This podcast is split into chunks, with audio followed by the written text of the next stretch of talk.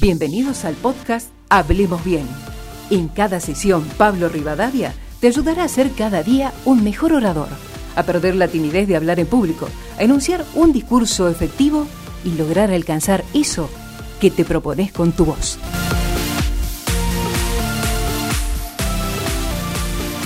Hemos hablado acerca del público y el volumen que tenemos que tener acerca de nuestra eh, oratoria. Pero ¿cómo mejoramos el volumen de nuestra voz sin cansar nuestra voz? Algunas personas eh, tienen que hacer un esfuerzo verdadero para que su volumen sea el adecuado, porque hablan muy bajito y hablan como susurrando.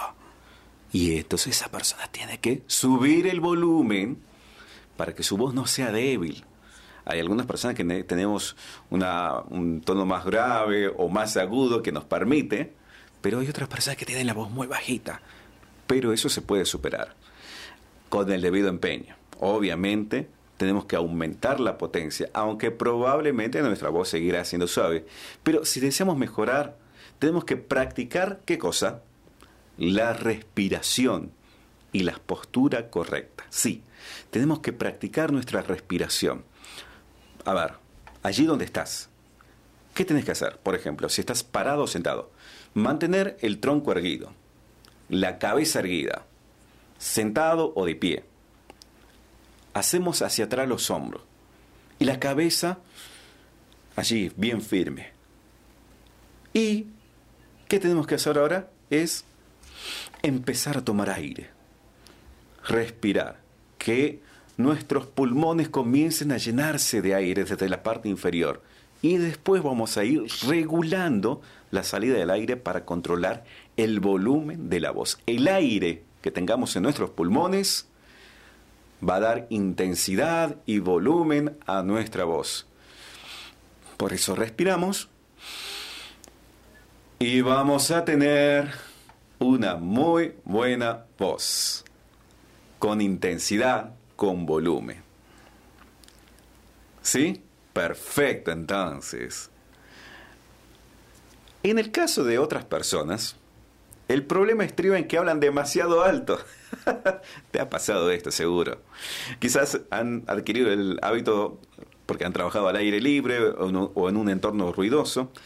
También puede que se hayan criado en un ambiente en el cual los gritos y las interrupciones son comunes, por lo cual creen que el único modo de intervenir es con una conversación, es con un volumen más fuerte que los demás.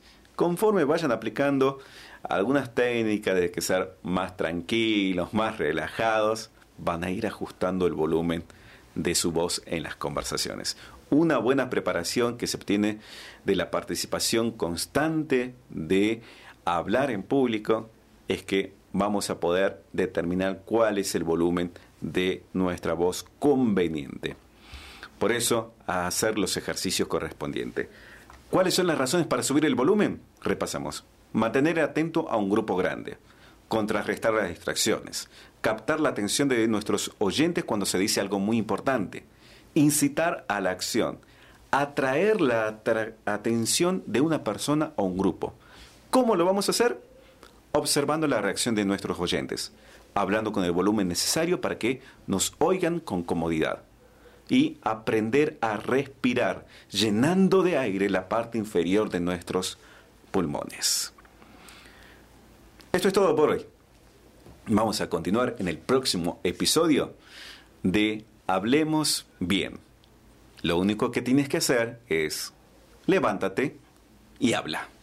Escuchaste Hablemos Bien con Pablo Rivadavia, el podcast de oratoria para la vida.